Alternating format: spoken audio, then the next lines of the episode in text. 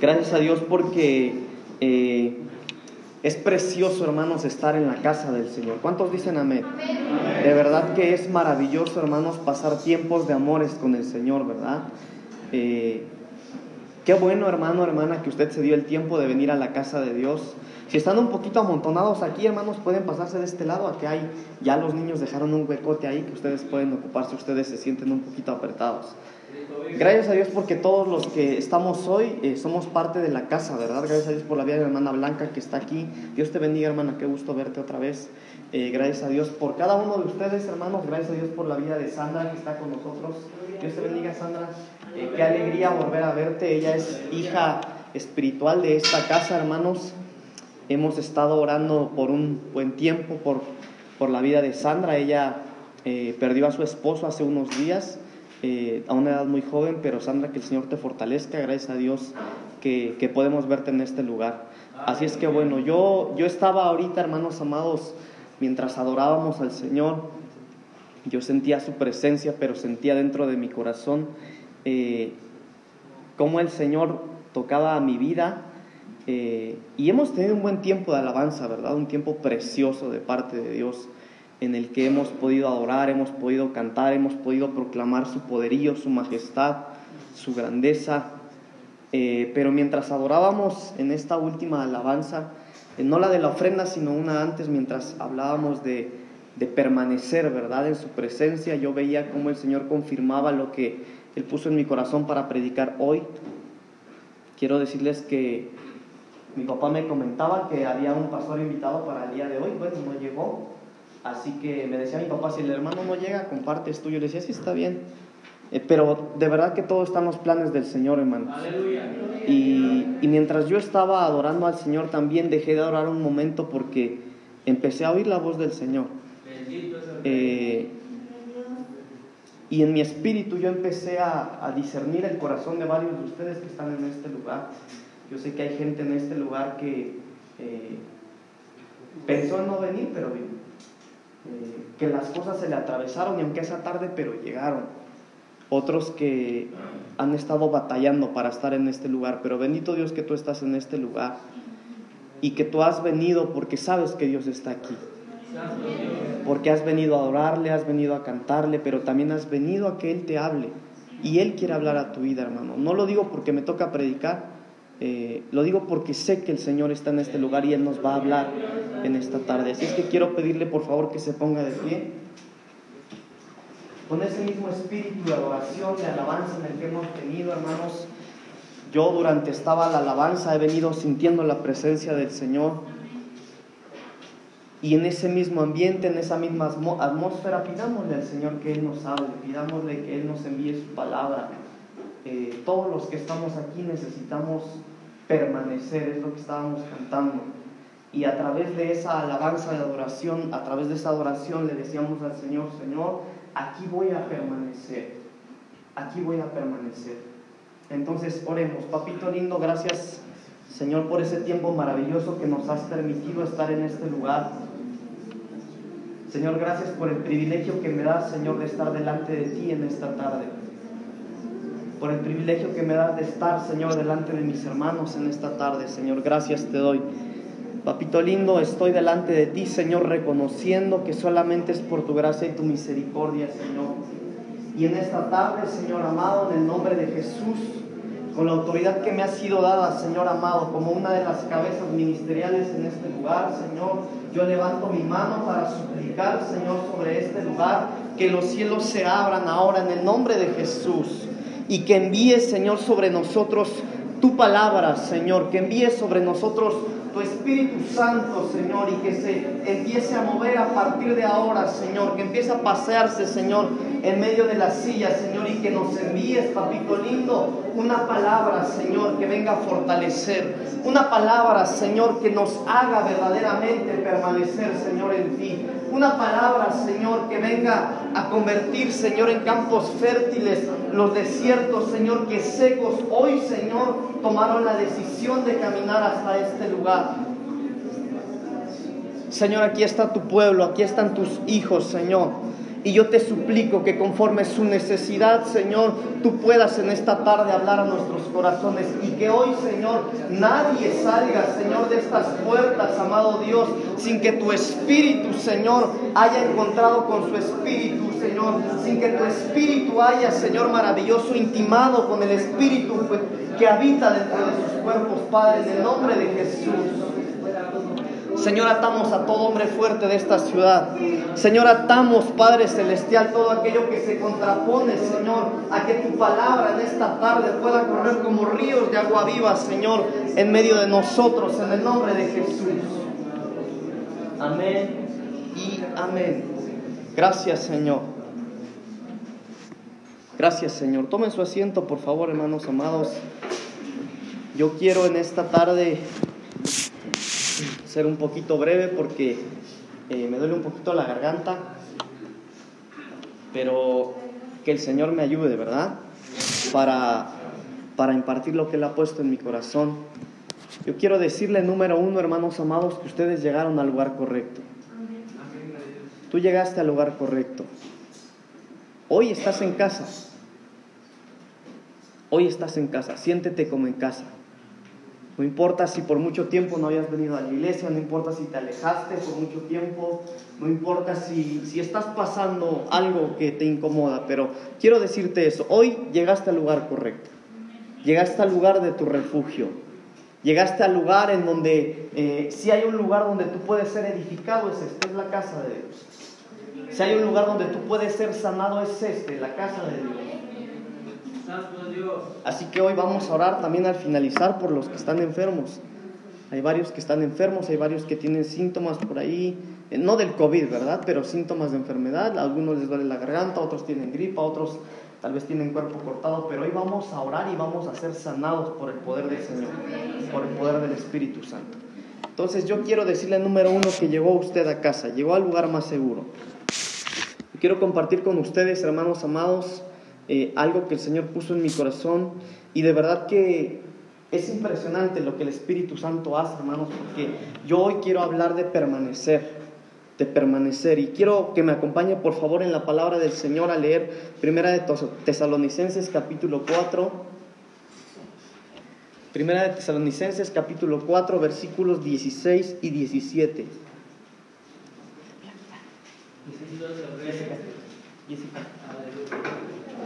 Eh, Primera Tesalonicenses capítulo 4 versículos 16 y 17, por favor, hermano. Si lo tiene, se pone de pie, por favor. Primera Tesalonicenses 4, 16 y 17. Bueno, ahí está en la pantalla, hermanos amados, así es que bueno, yo voy a tratar de hablar lo menos posible. Pero quiero pedirle que lo leamos todos juntos. ¿Le parece? Primera de Tesalonicenses capítulo 4, versículos 16 y 17. Lo leemos tranquilos, sin prisa, todos en voz alta y bueno, leemos la palabra del Señor. Dice la palabra de Dios en el nombre del Padre, del Hijo y del Espíritu Santo, porque el Señor mismo, léalo.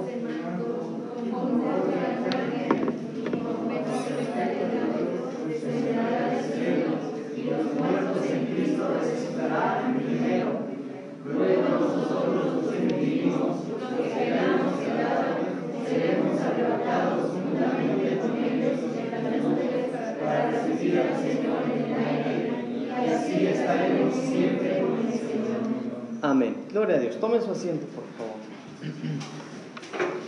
Yo quiero hablar hoy de algo eh, que necesitamos, hermanos amados. Si algo hemos venido hablando en esta iglesia, en este lugar, desde que lo abrimos, ¿de qué predicó nuestro pastor la semana pasada, hermanos? ¿Quién se acuerda? Bueno, nos acordamos todos, ¿verdad? Pero ¿de qué predicó? Ayúdenme. ¿De qué, hermano? De la plomada, ¿verdad? De que se nos iba a pasar una plomada de albañil. Y lo que prácticamente nuestro pastor estaba hablando, hermanos amados, es que el Señor iba a ponernos como una lupa, ¿verdad? Para ver cómo es que estábamos caminando, cómo nos estábamos conduciendo. Pero también hace 15 días, ¿se acuerdan de qué hablamos hace 15 días en este lugar, hermanos? Del espíritu de Absalón, ¿verdad? Y hace tres semanas de qué hablamos? de las fiestas.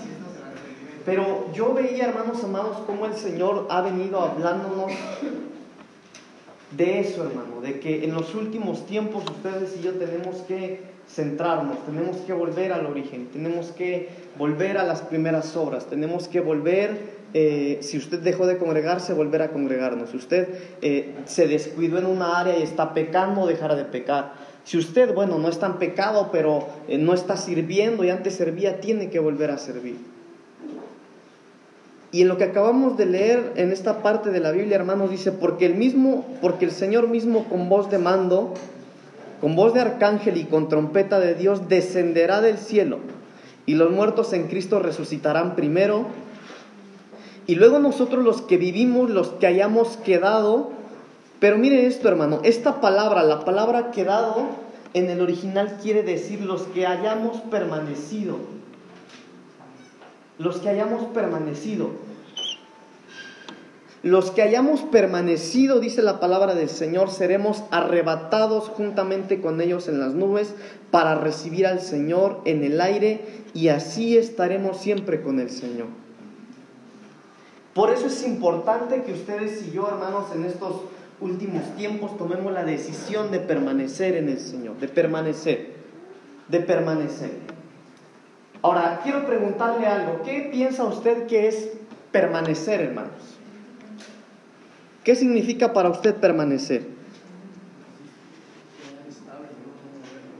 No moverte, resistir, permanecer, hermanos. Estabilidad, dice la hermana.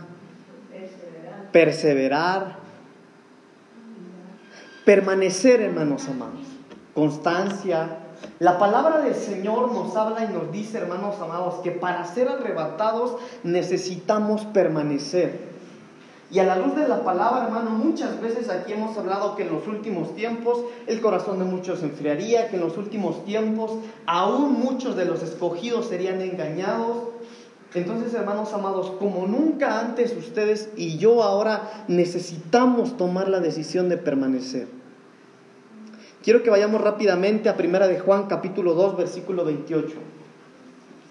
Primera de Juan capítulo 2 versículo 28. Santo Dios.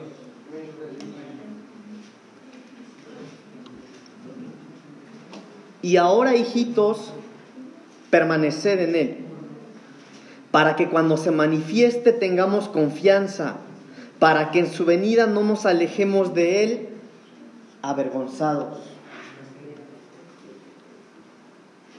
Aquí, hermanos amados, es otro versículo que está cimentando, que está apuntalando lo que les estoy diciendo. Necesitamos para ser arrebatados ser gente que permanece, necesitamos permanecer. Y la Biblia está diciendo en este versículo que acabamos de leer que en el tiempo del Señor, en el tiempo de la venida del Señor, va a haber gente que se va a tener que alejar avergonzada delante de Él. Va a haber gente que va a ser avergonzada. ¿Y quiénes van a ser esos que van a ser avergonzados? Aquellos que no permanecieron. ¿Sí me sigue, hermano? ¿Quién vive? gloria a Dios. Mire, entonces, necesitamos permanecer. Hermanos, hermanas, jóvenes, señoritas, todos los que estamos aquí, necesitamos permanecer, necesitamos hoy, hermanos, hermanos, hermanos y hermanas, tomar la decisión antes de salirnos de este lugar de permanecer. No importa si hoy te sientes débil, si te sientes fuerte, si sentiste al Señor o no en este lugar, no importa cuánto sabes de Biblia. No, mire hermano, todos los que estamos hoy aquí tenemos que tomar la decisión de permanecer si queremos ser arrebatados con el Señor. Si queremos verle, si queremos estar con Él, tenemos que permanecer. Bendito es su nombre. A muchos en este tiempo se les están yendo las fuerzas. Gracias a Dios que usted está aquí, hermano. hermano. Ahora mire, en los últimos tiempos, hermanos, hemos venido hablando de muchas cosas, ¿verdad? Pero en los últimos tiempos, así como el espíritu de Jezabel, como el espíritu de Absalón, como tantas y tantas cosas que, que hemos platicado acá, en los últimos tiempos va a haber muchas cosas que se nos van a poner enfrente atractivas para desviarnos del llamado que el Señor nos hizo para estar con Él. Pero no solo va a haber cosas que van a estar oponiéndose a que tú busques al Señor. También va a haber cosas que van a ser agradables a ti en las cuales tú mismo puedes tomar la decisión de no permanecer en el Señor. Cosas que van a ser agradables a tus ojos, cosas que van a ser agradables a tu carne. Pero hoy necesitamos usted y yo tomar la decisión de permanecer. ¿Permanecer en qué? De eso vamos a hablar. Vamos rápidamente a primera de Juan capítulo, perdón, a Juan capítulo 15 versículo 5. Evangelio de Juan capítulo 15 versículo 5.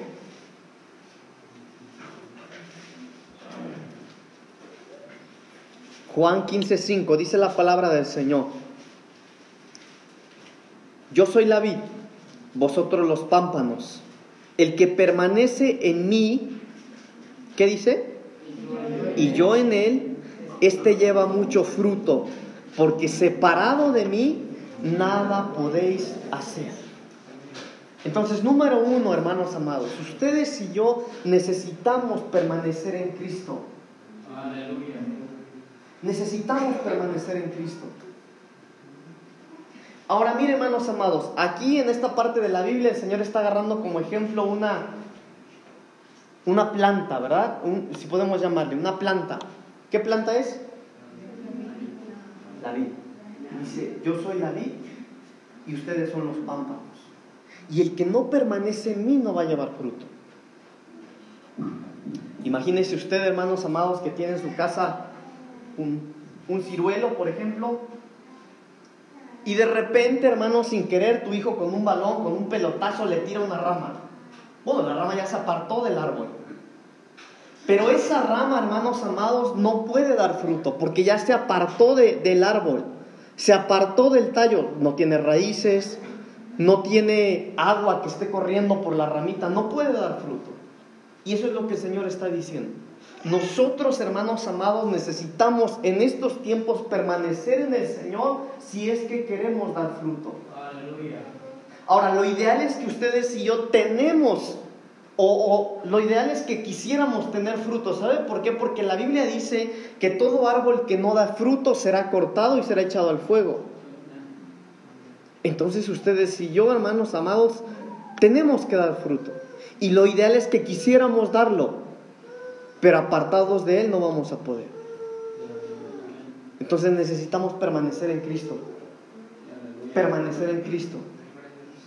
Permanecer en Cristo, hermanos amados, y no en la iglesia solamente. Hay gente que permanece en la iglesia, lleva muchos años siendo parte de esta congregación, pero lleva mucho tiempo que no pertenece a Cristo. Que no permanece en Cristo. Vienen, cantan, oran, dicen gloria a Dios, aplauden, lloran, pero eso no quiere decir que tú estás permaneciendo en Cristo. Hay mucha gente que no permanece en Cristo, permanece en un pastorado. Aman más a su pastor que a Cristo. No, es que el pastor me dijo que a las seis y es a las seis. O el pastor me dijo que yo hiciera tal cosa y bueno, yo le hago caso a él. No me importa lo que dice Cristo, no me importa lo que dice la Biblia. O hay gente que permanece, hermanos amados, en su familia. Hay gente que le hace más caso a su papá o a su mamá, a su abuelito, a su abuelita, a, alguien que admira en internet que a Cristo. Y nosotros somos llamados a permanecer en Cristo. Gloria a Dios. Si queremos ser arrebatados por el Señor. Escuche esto. Solamente permaneciendo en Cristo podemos dar fruto. Entonces, ¿cómo se le puede llamar a aquello que yo estoy dando si no permanezco en Cristo? Porque una persona productiva, hermano, mire, por ejemplo, podemos verlo de, de distintos ángulos, pero si la Biblia dice que solo, solo permaneciendo en Cristo podemos dar fruto, ¿a qué cree usted que se refiere? ¿A qué cree que se refiere, hermano? ¿Qué entienden ustedes en ese versículo? Ajá, permanecer en Cristo, pero cuando habla del fruto, ¿A qué tipo de fruto cree usted que se refiere este versículo?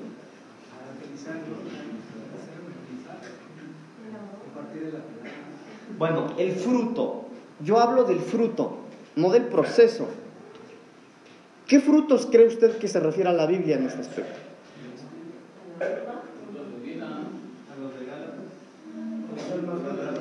Ok, mire, lo leo.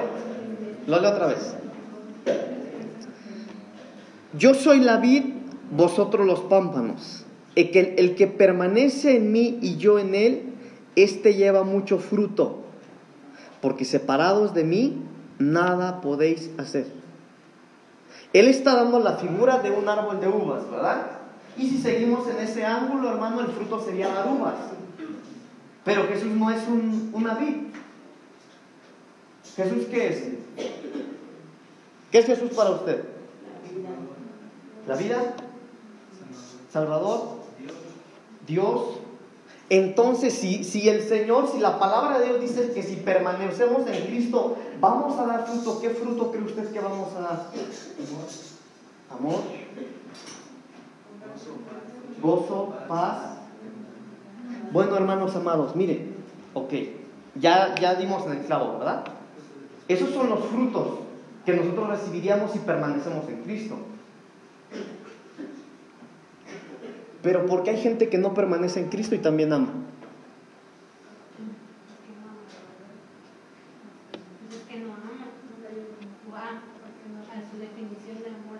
Ok, ¿sí? Porque hay gente que no, no permanece en Cristo y tiene gozo. Ok. ¿Qué dijeron por ahí?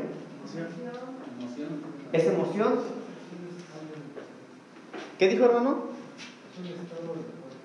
¿Es un estado del cuerpo? Bueno, hermanos, mire, la palabra del Señor dice lo siguiente, solo si permanecen en mí van a poder dar fruto. Entonces la realidad es esta, hermanos amados, que sí, efectivamente, si nosotros no permanecemos en Cristo, sí vamos a dar frutos, pero no va a ser el fruto que viene de parte del Señor. Ahora escuche esto, todo lo que no proviene del Señor, hermanos amados, a usted le puede hacer daño, aunque parezca bueno, aunque le sepa rico, aunque lo disfrute, le puede hacer daño, porque no viene de Él.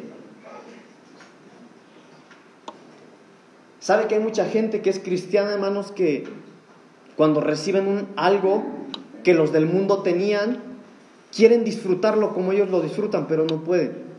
¿Y sabe por qué? Porque nosotros no somos como ellos.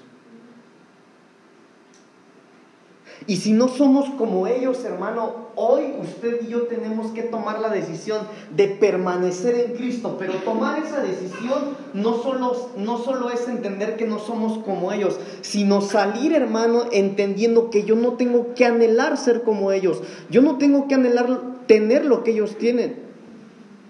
¿Sí me sigue, hermano? ¿Me doy a entender?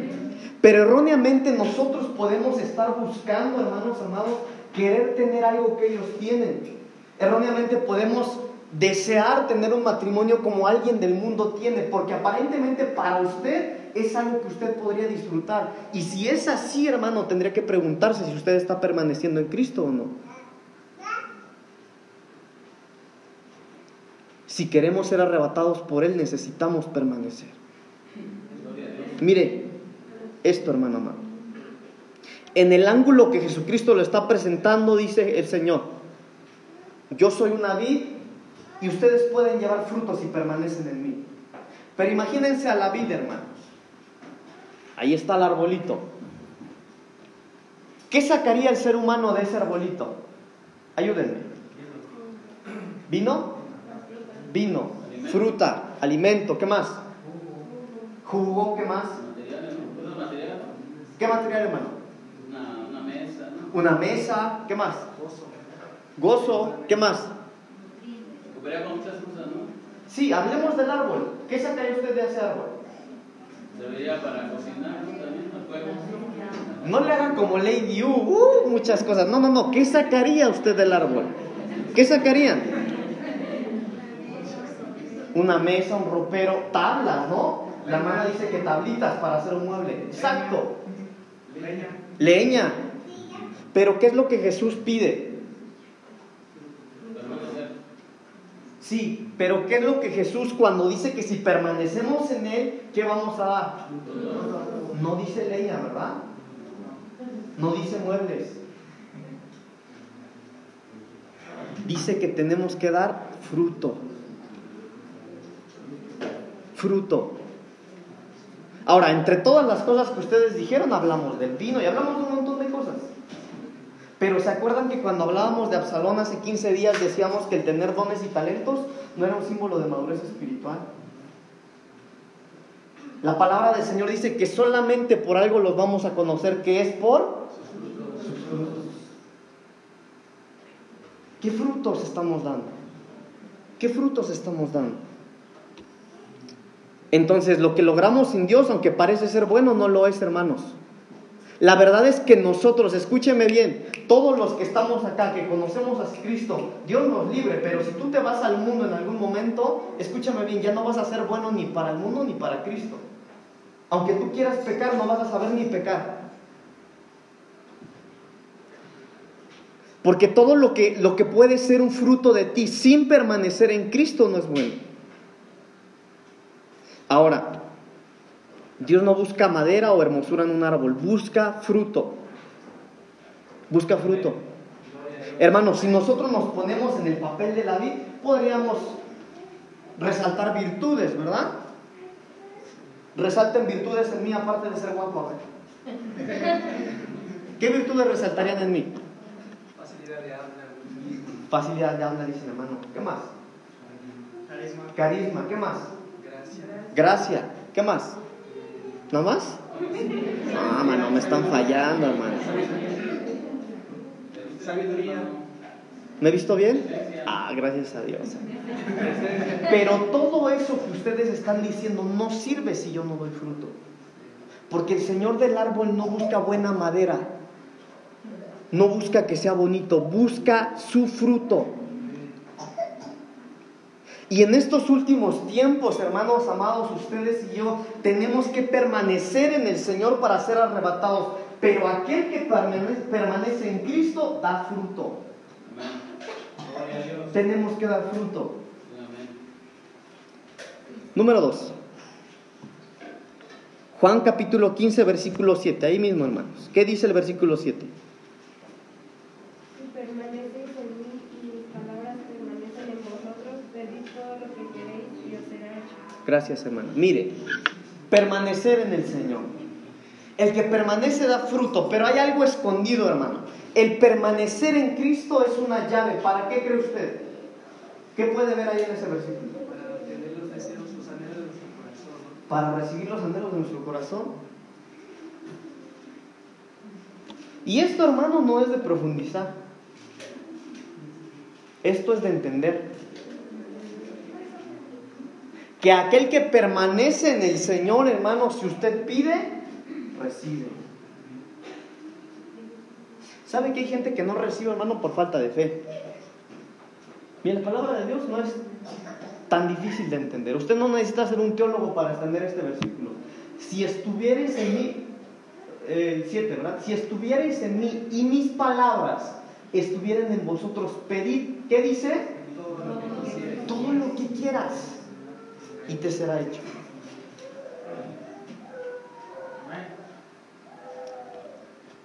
Pero entonces, ¿por qué no recibo mi Xbox? Dijera el hermano José.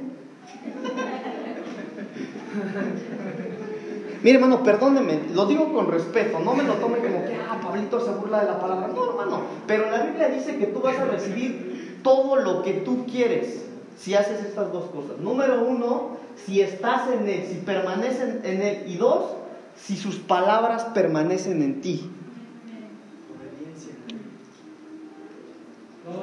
Entonces, hermanos amados, permanecer número uno en Cristo. Número dos, permanecer en la palabra. Permanecer en la palabra.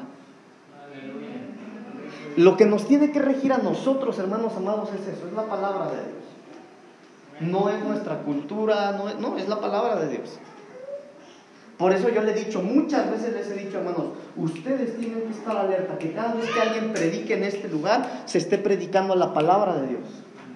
Porque si no se predica la palabra de Dios, hermano, aunque saque aplausos, no puede decir amén.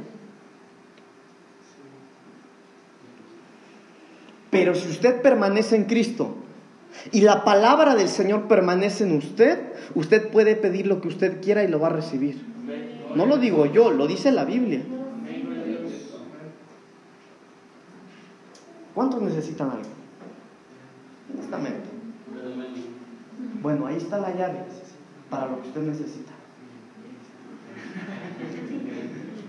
¿Sabe que hay gente que no necesita porque no cree? Quieren, lloran.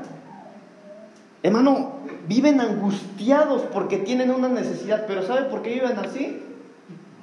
Porque no quieren creer, porque no tienen fe. Pero sigamos.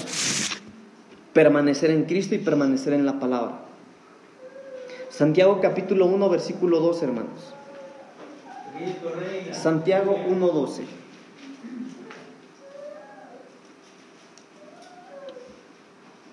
¿Lo tiene? Ya está en la pantalla también. Así es que dice la palabra del Señor. Bienaventurado el varón que soporta la tentación.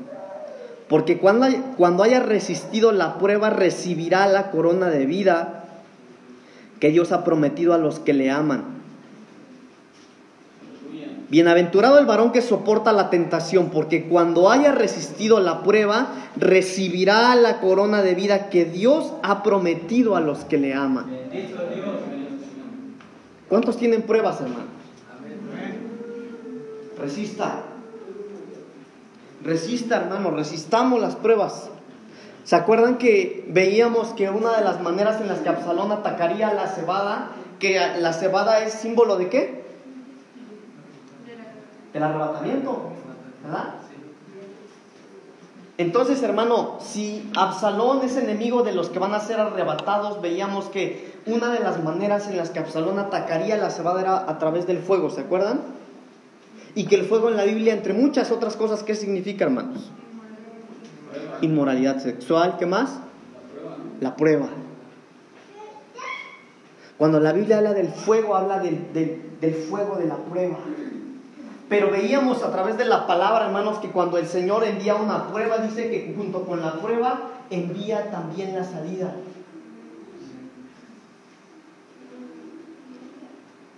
Pero parece que como que no lo entendiéramos, hermanos. De verdad, hermanos, seamos honestos, seamos sinceros. Porque cuando estamos en la prueba, hermano, no dan ganas de nada. Pareciera ser, hermano, que no hemos, que, que- que no le creemos a ese versículo que dice la Biblia, que cuando estás en una prueba, Él también tiene tu salida. Pero nos cuesta, hermano. Bueno, a mí me cuesta. Porque a quién le gusta estar en las pruebas. Levante la mano para que le pase las mías, a ver. No, ¿verdad? Pero nos cuesta, hermanos. Nos cuesta. Pero mire lo que dice Santiago 1.12. Bienaventurado el varón que soporta la tentación, que aguanta, que resiste, que soporta. Ahora, cuando hablamos en permanecer, resistir a la prueba, hermano, aguantar a la prueba es eso, es resistir, es permanecer. Permanecer en lo que yo creo, no importa cuántas leyes cambien. Permanecer en lo que yo creo, en lo que Dios a mí me ha dicho. No importa qué tan atacado o atacada pueda ser yo. Yo voy a permanecer. Yo voy a resistir. ¿Por qué? Porque dice Santiago, porque cuando haya resistido la prueba, recibirá la corona de vida que Dios ha prometido a los que le aman. Ahora, la prueba no es bonita. Generalmente en las pruebas Dios siempre guarda silencio. Aunque tú no peques, Dios no te habla. Aunque tú ores, tú no lo sientes. Aunque leas la Biblia, no entiendes nada. Te aburres, te da sueño. Entonces no es fácil. A veces uno dice, Señor, pero es aquí donde más te necesito. ¿Sabe que, que yo a veces cuando aconsejo gente me dicen, bueno, es que yo no siento nada. Hace mucho que yo no siento nada. Ni en la iglesia, ni cuando oro, ni nada. Y yo les hago esta pregunta. Hoy se la hago a usted. ¿Qué pasaría, hermano, si el Señor hoy le dice que jamás el resto de tu vida va a volver a hacerse sentir en ti? ¿Lo buscarías? ¿Lo seguiría? Porque eso es lo que se vive en la prueba. que cuando tú más lo necesitas, cuando, hermano, hay una alabanza que dice, ¿verdad? Todo daría, no importa. Mentira, hermano, eso es una mentira. Hay gente que cuando está en la prueba ni a la iglesia viene y cantan que todo daría. ¿Sí o no, hermanos?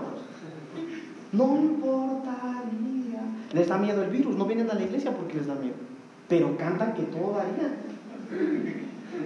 Entonces, hermanos amados, eso es lo que se vive en la prueba. Pero tenemos que permanecer, tenemos que perseverar. Escuche esto, en la prueba, hermanos, en la prueba hay una guerra entre tu esperanza en las promesas que Dios te hizo y la realidad en la que se vive. Y depende de qué lado tú te pongas.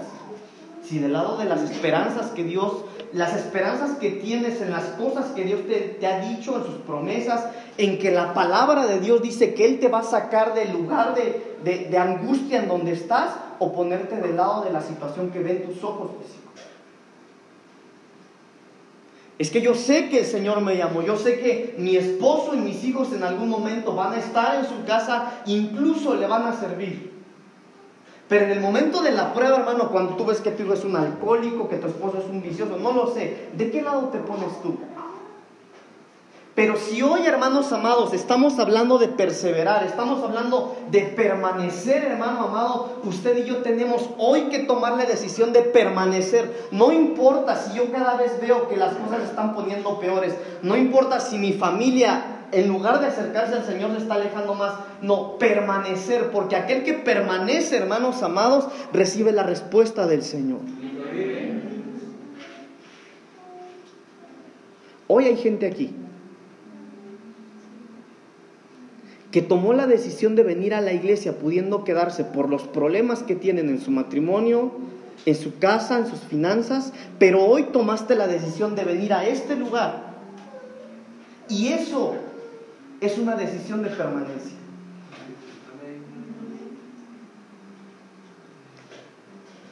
Y más que nunca ahora necesitamos permanecer. Salgas un poquito de este lugar.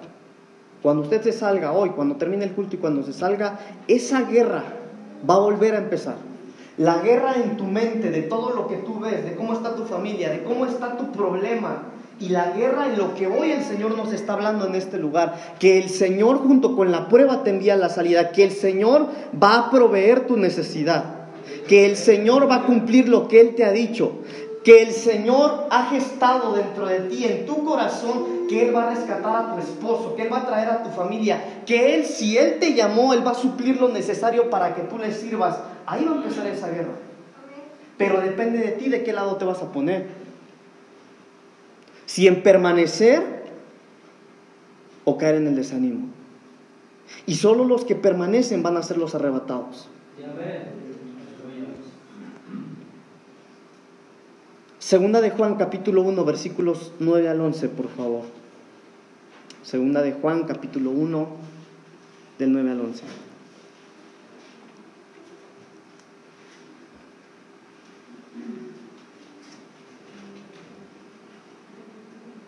Segunda de Juan 1 del 9 al 11. Dice la palabra del Señor. Cualquiera que se extravía, así dice en la Reina Valera, ¿no, verdad? Bueno, lo voy a leer en esta versión. Ayúdeme alguien a leerlo en la Reina Valera, por favor, hermanos.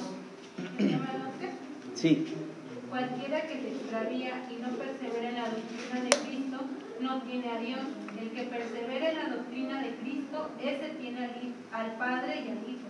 Si alguno viene a vosotros y no trae esta doctrina, no lo recibáis en casa ni le digáis bienvenido, porque el que le dice bienvenido participa con sus malas obras. Gracias. Permanecer en la doctrina. Permanecer en la doctrina. Miren hermanos, esto es una línea muy delgada que no se ve, pero muchos, muchos, muchos cristianos, y no lo estoy diciendo como crítica, hermano, pero hablo para el que me ve y me escucha ahorita. Y para el que no me ve, pero me está escuchando. Yo me entiendo, hermano, yo me entiendo. Va a pensar que estoy loco, ¿verdad? Pero es que estoy grabando, yo grabo mis prédicas, así es que hay gente que las escucha después, por eso digo esas cosas. Pero hay muchos cristianos, muchos, que han sobrepasado una línea delgada de la doctrina de Cristo y se están metiendo a otras doctrinas que nada tienen que ver a la doctrina del Señor. ¿Se acuerdan que aquí hace un tiempo hablamos de dos jóvenes que ofrecieron fuego extraño a Jehová? Y dice la Biblia, hermanos amados, que el deseo de Nadab y Abiú, como se llaman estos jóvenes, ellos se levantaron, temprano y dice la Biblia que pertenecían a la familia sacerdotal y habían visto a su padre ofrecer un sacrificio a Jehová. Estos muchachos se levantaron, se pusieron sus vestiduras sacerdotales, tomaron su incensario, fueron por el fuego a donde tendrían que ir y se pusieron a ofrecerle fuego extraño a Jehová, dice la Biblia. Y por ofrecerle un fuego extraño a Jehová, el Señor descendió y los mató. Hoy, hermanos amados, hay muchas iglesias cristianas cantando cosas que nada tienen que ver con Dios. Ofrecen adoraciones que nada tienen que ver con Dios. Predican cosas que nada tienen que ver con Dios. Y si en algo ustedes y yo también tenemos que permanecer en estos últimos tiempos, es en la doctrina de Jesucristo. Es en la doctrina de la palabra. Es en la doctrina del Señor. Por eso le decía yo, hermano, usted tiene que estar alerta que lo que se le predique aquí sea la palabra del Señor. Entonces, mire, cualquiera que se extravía y no persevera en la doctrina de Cristo, esta palabra perseverar es permanecer en la doctrina de Cristo, no tiene a Dios. Ah, qué fuerte, hermano. No tiene a Dios. El que persevera en la doctrina de Cristo, ese sí tiene al Padre y al Hijo. Si alguno viene a vosotros y no trae esta doctrina, ¿qué dice?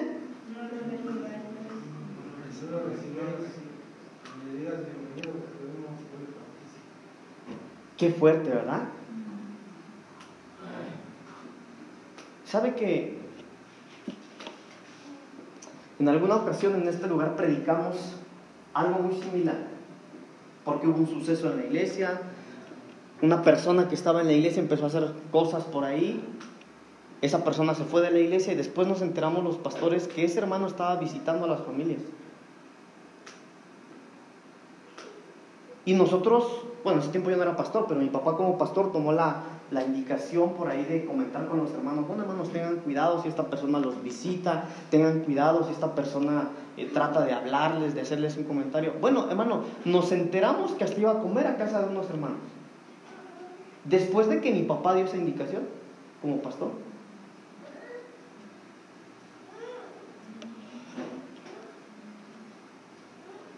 No lo estoy regañando. Aunque quiera, no puedo, hermanos. Pero la Biblia es clara, hermanos amados. Mire, de verdad, hay gente que lejos de edificarte te afecta. Mire, hermanos, yo quiero decirle a los, es rico hablar de la palabra del Señor. Es rico. De verdad, es muy rico. Pero hay gente que sabe tanto, hermano, y esas gentes que saben tanto, cuando hablan contigo que no sabes mucho, lejos de edificarte, te tambalean. Y hay que tener cuidado. Hay que tener cuidado, hermanos. Pero tenemos que permanecer en la doctrina. Tenemos que crecer en el conocimiento de la palabra, hermanos amados. Ahora es bien interesante esto, hermanos, que dice que el que persevera en la doctrina de Cristo, ese tiene al Padre y tiene al Hijo. Entonces puede haber gente que no los tiene a los dos, que no tiene a los tres con el Espíritu Santo. ¿Qué dice usted?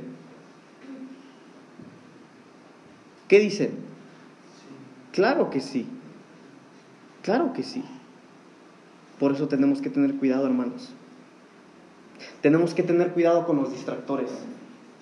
Sabe que nosotros, hermanos amados, cuando estudiamos la palabra del Señor y somos edificados a través de su palabra, hermanos, el diablo no se va a quedar quieto, él va a tratar de ponerte todos los distractores que pueda. Por eso usted tiene que tener cuidado a quien ve en internet, hermano, hermana. En una ocasión, también se lo platiqué aquí, en una ocasión yo estaba platicando con una muchacha que estaba yo aconsejando y yo en forma de burla, no de burla, sino de, sí, como de, de una expresión para sacarle una sonrisa, le digo, nada, no te vayas a, a leer los libros de Dante Gebel. ¿Tú sabes quién es Dante Gebel? ¿Sí? Y yo lo dije como burla, hermanos, y se sabía todos los libros de Dante Gebel casi de memoria.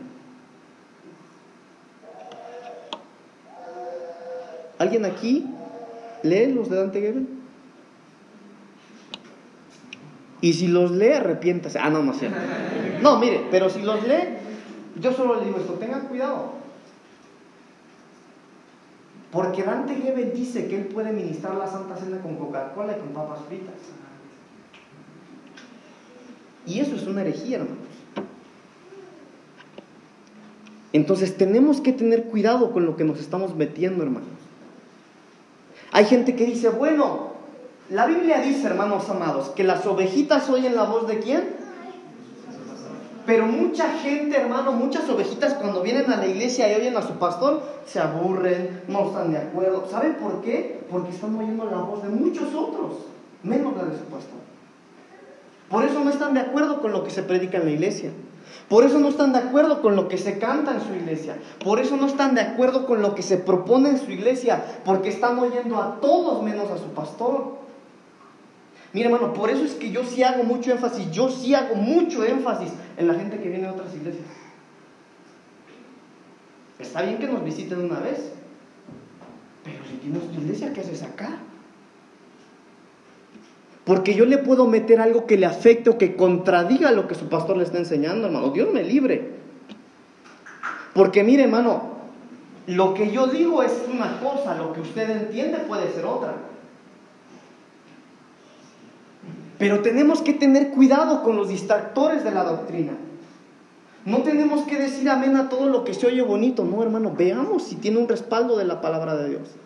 Y si usted tiene dudas, no saque sus conclusiones, venga con su pastor. Porque si usted saca sus conclusiones, hermano, puede que usted se vaya de otro lado y que su pastor esté predicando algo que contradiga lo que usted cree. Entonces tenemos que tener cuidado. Pero permanecer y perseverar en la doctrina también. Juan capítulo 15, versículos 9 al 12, por favor, hermanos.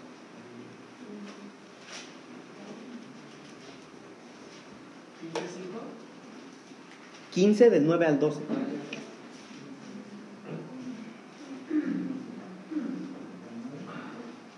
Dice la palabra del Señor. Juan capítulo 15 versículos 9 al 12. Como el Padre me ha amado, así también yo os he amado. Permaneced en mi amor. Si guardareis mis mandamientos, permaneceréis en mi amor. Así como yo he guardado los mandamientos de mi Padre y permanezco en su amor. Estas cosas os he hablado para que mi gozo esté en vosotros y vuestro gozo sea cumplido. Este es mi mandamiento, que os améis unos a otros como yo os he amado. Entonces tenemos que permanecer en amor. Otra de las cosas, hermano, yo diría, mire, déjeme decir esto, la Biblia no lo dice, pero yo diría que es de lo de, de mucha, muchísima importancia, permanecer en amor. Necesitamos amarnos, hermano. Yo necesito que usted me ame y yo necesito amarlo más a usted. ¿Sabe que es bien impresionante cómo estamos leyendo el libro de Hechos, ¿verdad? Todavía no lo acabamos. Pero desde que cerramos la iglesia empezamos a leer Hechos y es impresionante cómo qué amor había entre la primera iglesia, ¿verdad? Había una necesidad y todos no lo criticaban. No decían, pobrecito, no, se ayudaban. Hermanos, necesitamos permanecer en amor. Hay gente que ama a Dios solamente. Pero necesitamos, hermanos, voltear a nuestros lados. ¿Cómo puedo ayudar? ¿Cómo puedo bendecir? ¿Cómo puedo amar? Hay gente que ama a quien le conviene. Hay gente que solo le habla a quien puede sacarle algo. A los demás ni les habla. Hay gente, hermano amado, que ama solamente mientras le ayudan, pero si lo dejas de ayudar, eres la peor persona del mundo. Pero tenemos que permanecer en amor. Permanezcamos, amados, amados, en amor. Incluso, hermanos, si aquí dentro hay alguien que le cae mal, el hermano, la hermana, hermano, pidámosle perdón al Señor y vayamos con el hermano y la hermana y pidámonos perdón. Necesitamos amarnos. Aquel que no se ama se va a quedar. Aquel que no permanece en amor se va a quedar. Hermanos, necesitamos permanecer en amor. Permanecer en el amor, hermanos amados, es permanecer en amar sin esperar nada de la otra persona. Mire, hermano, hay mucha, mucha gente que busca a Dios solo por un interés. Vienen a la iglesia cuando están enfermos, sanan y se van. Vienen a la iglesia cuando tienen problemas, se arreglan los problemas y se van. Vienen a la iglesia cuando tienen necesidad económica, se les da y se van, se olvidan de ti y de Dios. Hermano, pero eso no es amor, eso es un interés. Amor es el que Cristo tiene por usted y por mí, que aunque le fallamos, Él sigue amándonos. Y lo ideal, hermanos amados, es que ustedes y yo tenemos que amarnos de la misma manera. Amarnos. Mire, no le estoy hablando de amar a Dios, hermano, le estoy hablando de amarnos entre nosotros. Hay gente que como cuesta amarla, hermano. ¿Cómo cuesta amarla? Porque tienen un carácter. Porque tú le hablas bien, ¿verdad? Tratas de sacarle plática. No. Hermano, ¿cómo está? Qué gusto verle a la iglesia. No lo habíamos visto, había estado enfermo. No. Algo así, hermano. Casi no me sale. Pero es difícil amar a esa gente, hermano. ¿Sí o no? Cristo vive. Hermanos amados, pero tenemos que permanecer en amor. Si permanecemos en amor, hermanos, mire, todos, todos los que llegan aquí no se van a ir, ni uno se va a ir. Porque se va a sentir amado. Pero a veces, hermano, cuando entra alguien, no lo conozco ni lo saludo. Y se viste feo. Mire, entra la gente hasta lo vemos de arriba abajo, ¿verdad? Aquí no se da, hermano. ¿O sí? Hermano, pero tenemos que permanecer en amor. Permanezcamos en amor. Amémonos, hermanos, amémonos. Si ni cubrebocas trae, ni me acerco para saludarle, eso no es permanecer en amor, hermano. Miren, hermanos amados, nosotros somos gente de fe. Acá, si usted está aquí es porque usted tiene fe. Usted cree en alguien que ni ve. Pero usted tiene fe en que Dios está en este lugar. Hermanos amados, y si nos infectamos todos con el virus, gloria a Dios, nos vamos todos al cielo con el Señor. Pero agarrémonos a Hermanos, necesitamos amarnos. Necesitamos, hermanos amados, de verdad amarnos con todo nuestro corazón. No importa si el hermano cae bien, porque hay gente que cae mal. No todos son, iba a decir absalones, pero no, hermano. Porque Absalón caía bien, ¿verdad? Pero la verdad, hermanos, hay gente que no cae bien. Porque son groseros, porque son déspotas. Bueno, a eso, ¿sabe cómo nos vamos a ganar? Amándolos. Amándolos. ¿Cuántos aman al hermano Pablito? Les costó, ¿verdad? Ay, Dios mío, perdónalo, Señor. Hermanos, necesitamos amarnos. Necesitamos amarnos. Como nunca antes, iglesia, necesitamos amarnos. Necesitamos ver, hermanos amados, quienes necesitan para poder ayudarles. Sabe que a veces nos escondemos cuando vemos la necesidad del hermano. A veces no queremos ni saludarlo porque sabemos que tiene una gran angustia en su corazón.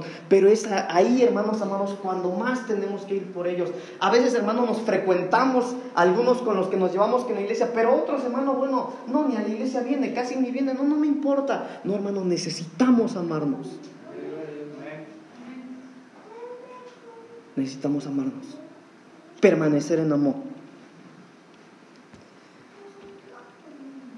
Primera de Juan, capítulo 2, versículo 10, por favor.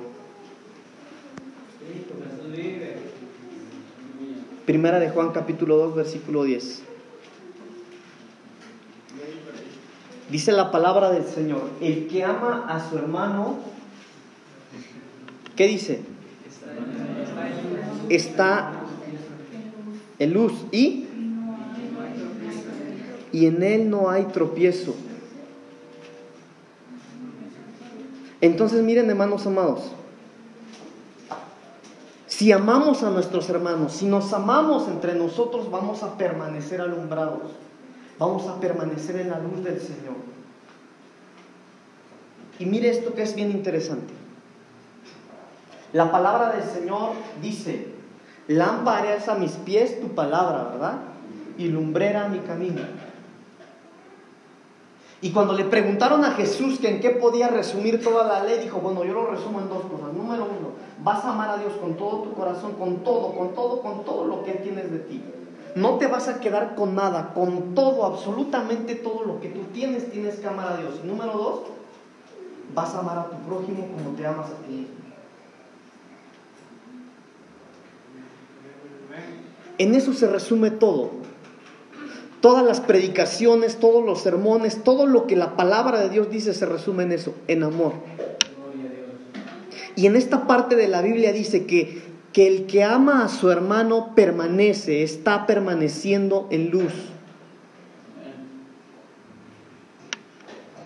Por eso yo le digo, hermano, no importa cuánto sabes de Biblia. Hermano, ¿de qué nos serviría o de qué no? Mira, hermano, no es nuestro caso, gracias a Dios. Pero yo sí he conocido gente, hermano. Gente que sabe, híjole, hermano. Son unos monstruos en la teología.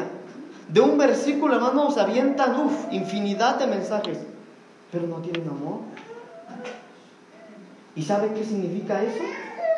Que viven en tinieblas. Porque aquel hermano que ama a su hermano permanece en la luz. Aleluya. Está en la luz. Mire, vamos a ver un ejemplo de esto. El ejemplo claro, hermano, es Caín y Abel. ¿Qué cree usted que había en el corazón de Caín por haber matado a su hermano? ¿Envidia? ¿Qué más? Rencor, coraje. Hermano, ¿qué habría en el corazón de este muchacho como para matar a, a su hermano? No era su primo, no era su conocido, no era su cuñado, no era su padrino, era su hermano. ¿Qué había en el corazón de este joven para haberlo matado? Molestia. Molestia, odio, envidia, tinieblas. ¿Y qué fue lo que causó esto, hermano? ¿Qué fue lo que causó eso? ¿Por qué odió, por qué odió a su hermano?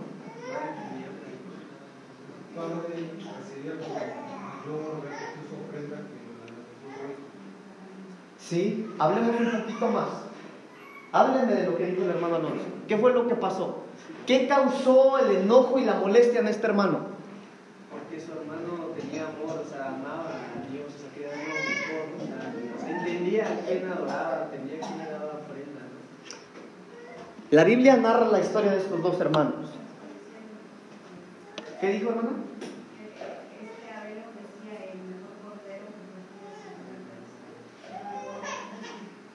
¿Sabe qué fue lo que desató esa ira, hermano, y esas tinieblas en el corazón del hermano asesino?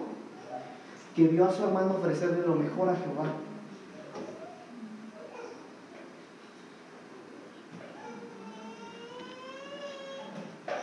Y a veces, hermanos, eso sucede en las iglesias. Dios nos libre de que algo suceda así aquí. Pero a veces cuando vemos dentro de la iglesia a alguien servir, ah, sí, ya lo pusieron a servir. Ni siquiera plancha su ropa. Viene llegando, ya lo pusieron ahí. Qué bueno que es. Mira, hermano, hay gente que se goza cuando tú te equivocas en el servicio a Dios. Si se te va un versículo, le dijiste, ah, no era ese versículo. Cuidado, hermanos. Cuidado.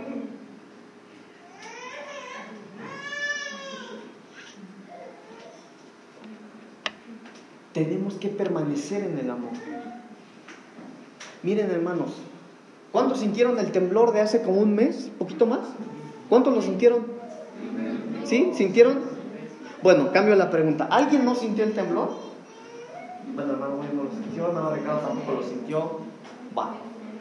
Maribel tampoco lo sintió. ¿Qué pasaría, hermanos amados? ¿Dónde estaría usted si aquí, si así como ese temblor que nadie sabía que iba a llegar, bueno, ¿dónde estarías tú, hermano y hermana, si así como llegó el temblor de improviso y que nadie le esperaba, si en lugar del temblor Cristo ya hubiera venido por su iglesia? ¿Dónde estarías? ¿Estás permaneciendo en amor como para con el Señor? Mire, hermano, seamos bien honestos. Si uno aquí tiene un disgusto con alguno de sus hermanos en la carne o espirituales o vecinos, como sea, si uno aquí, hermano, no ama a su enemigo o a su prójimo y Cristo viene ahorita, se va a quedar.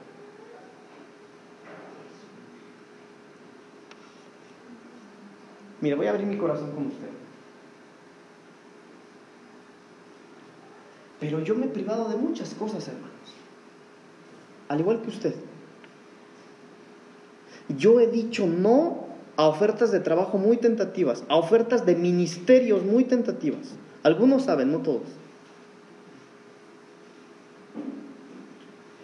No hablemos del pecado. Diariamente usted y yo tenemos que decir no a cosas de las cuales podríamos disfrutar. ¿De qué serviría todo eso si Cristo viene y nos quedamos? Por no permanecer en amor. Y acá no hablo, repito una vez más, acá no hablo de qué tanto sabes de Biblia, aquí hablo de qué tanto se gesta dentro de ti el deseo de amar. Porque es fácil amar, hermano, a los que nos quieren. Pero no es fácil amar a los que no están de acuerdo contigo. Peor aún, ¿verdad? Si tú servías en una área, ah, ya pusieron aquel. Tenemos que aprender a amar. Necesitamos el amor a la fe.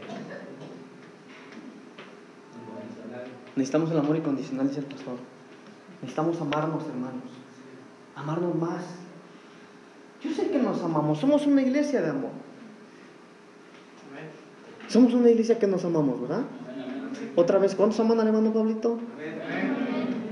No, es porque se los pido, ¿verdad? Necesitamos amarnos, hermanos. Amarnos.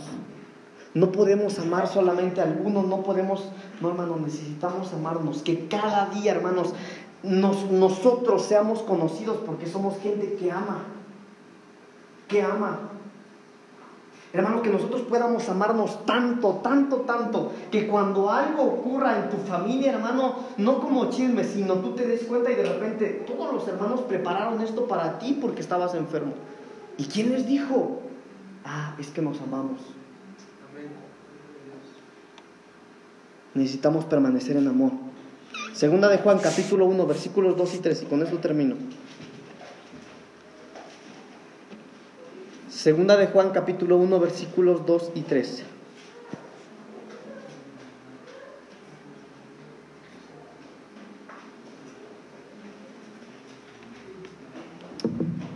Dice la palabra del Señor. A causa de la verdad que permanece en nosotros y estará para siempre con nosotros, sea con vosotros gracia, misericordia y paz de Dios y Padre, Dios Padre del, del Señor Jesucristo. Así que el que piensa estar firme, mire que no caiga. Hijo del Padre en verdad y en amor. ¿Sí dice eso su Biblia, hermanos? ¿De qué tipo de permanencia habla aquí? Permanecer en qué? ¿En qué? ¿Qué dice su Biblia? Permanecer en la verdad. Usted y yo tenemos que ser hombres y mujeres de verdad.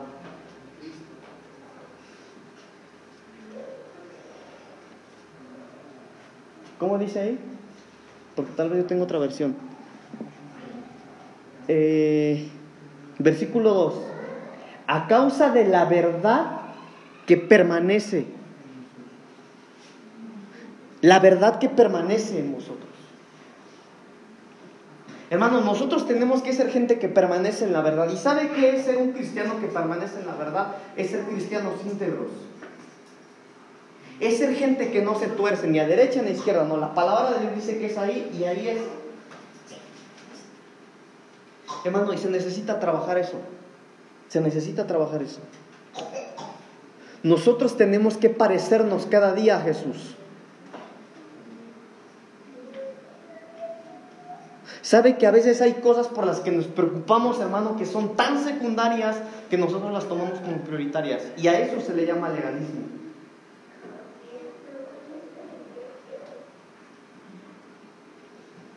Yo en muchas, muchas ocasiones a veces he tenido que debatir con pastores. Y no se lo digo con orgullo, porque no me gusta. Pero he debatido con ellos porque mucha, muchos pastores religiosos creen que la espiritualidad depende de una edad y no es así. No es así. Yo se lo he platicado aquí, hermano. A mí mucha gente me ha menospreciado, mucha, por mi edad. Digo, no soy un niño, ¿verdad? Pero desde chico le empecé a servir al Señor y me menospreciaron. Pero hay muchos jóvenes y adolescentes llenos del Espíritu Santo que tienen más fortaleza espiritual que un viejo que lleva 50 años dentro de una iglesia. Porque no depende de cuánto sabes o de cuántos años lleves, depende del fuego que hay en tu corazón. Pero son conceptos que puso la religión. Mire, solamente Dios, el diablo y tú sabes lo que hay dentro de tu corazón. Yo puedo, mire, yo no sé si usted se ha dado cuenta, hermano, yo no me vestía así. Yo no me vestía así. Yo predicaba con jeans, con tenis y con una playera. Y por muchos años lo hice. Y por amor a Dios y a usted empecé a vestirme así. Porque yo tengo que honrar lo que el Señor puso sobre mí. Pero solamente Dios, el diablo y yo sabemos lo que hay dentro de mí. ¿De qué me sirve vestirme así si yo podría estar en pecado, hermanos?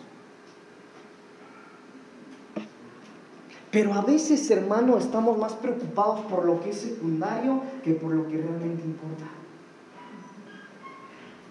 Y saben qué, hermano, mire, necesitamos ser cristianos que permanecen en la verdad. Necesitamos vivir en integridad, hermano, dentro y fuera de la congregación. Integridad, hermanos amados, para Cristo, no, para mí, no solo para mi familia, no solo para mi escuela. Mire, integridad, por ejemplo, para los que estudian. Si vas a la escuela, vas a estudiar. Eso, sería, eso es lo ideal de ser íntegro en la escuela. Si vienes a la iglesia es para alabar y adorar. Eso sería integridad en la iglesia. Pero hay gente que no viene a adorar ni a alabar. Hay gente que solo quiere llegar a la predicación porque no le gusta la alabanza. Pero se nos olvida que, hermano, la alabanza es para Dios. Integridad, hermanos amados, en todo tiempo. Integridad, hermano, cuando yo sé que en la congregación hay actividad, quiera o no quiera ir, tengo que ir porque yo soy íntegro. Escuche, quiera o no quiera ir, tengo que porque soy íntegro. Aquí no es de tener ganas. Yo he visto, he crecido viendo a mi papá y a mi mamá y es muy, muy raro. Yo podría contar, hermano, las veces que ellos han faltado a un culto. ¿Y usted cree que ellos no se enferman? ¿Usted cree que a ellos siempre les da ganas de venir a la iglesia? No. También somos carne, hermanos. Pero hay que aprender a vivir en integridad. Hay que ser hombres y mujeres de verdad. ¿Cuántos dicen amén? Hermanos, solo los que permanecen van a ser arrebatados por el Señor. Primera de Corintios 10:13 dice lo siguiente, no lo busque, ya dije que iba a terminar. Así que el que piensa estar firme, mire que no caiga. También está en el versículo 3 de, de segunda de Juan, ¿verdad? Así que el que piensa estar firme, mira que no caiga.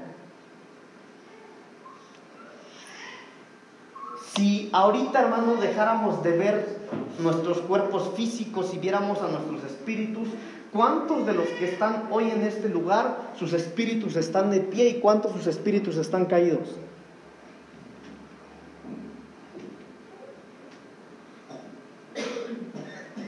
Y el que está de pie, que mire que no se caiga. Y el que está caído, levántese. Porque solo los que permanecen van a ser arrebatados por el Señor. Póngase de pie, por favor. En su espíritu y en su carne también. Vamos a orar. Vamos a orar. Yo quiero primero orar por la palabra, hermanos amados, que el Señor nos dio en esta tarde.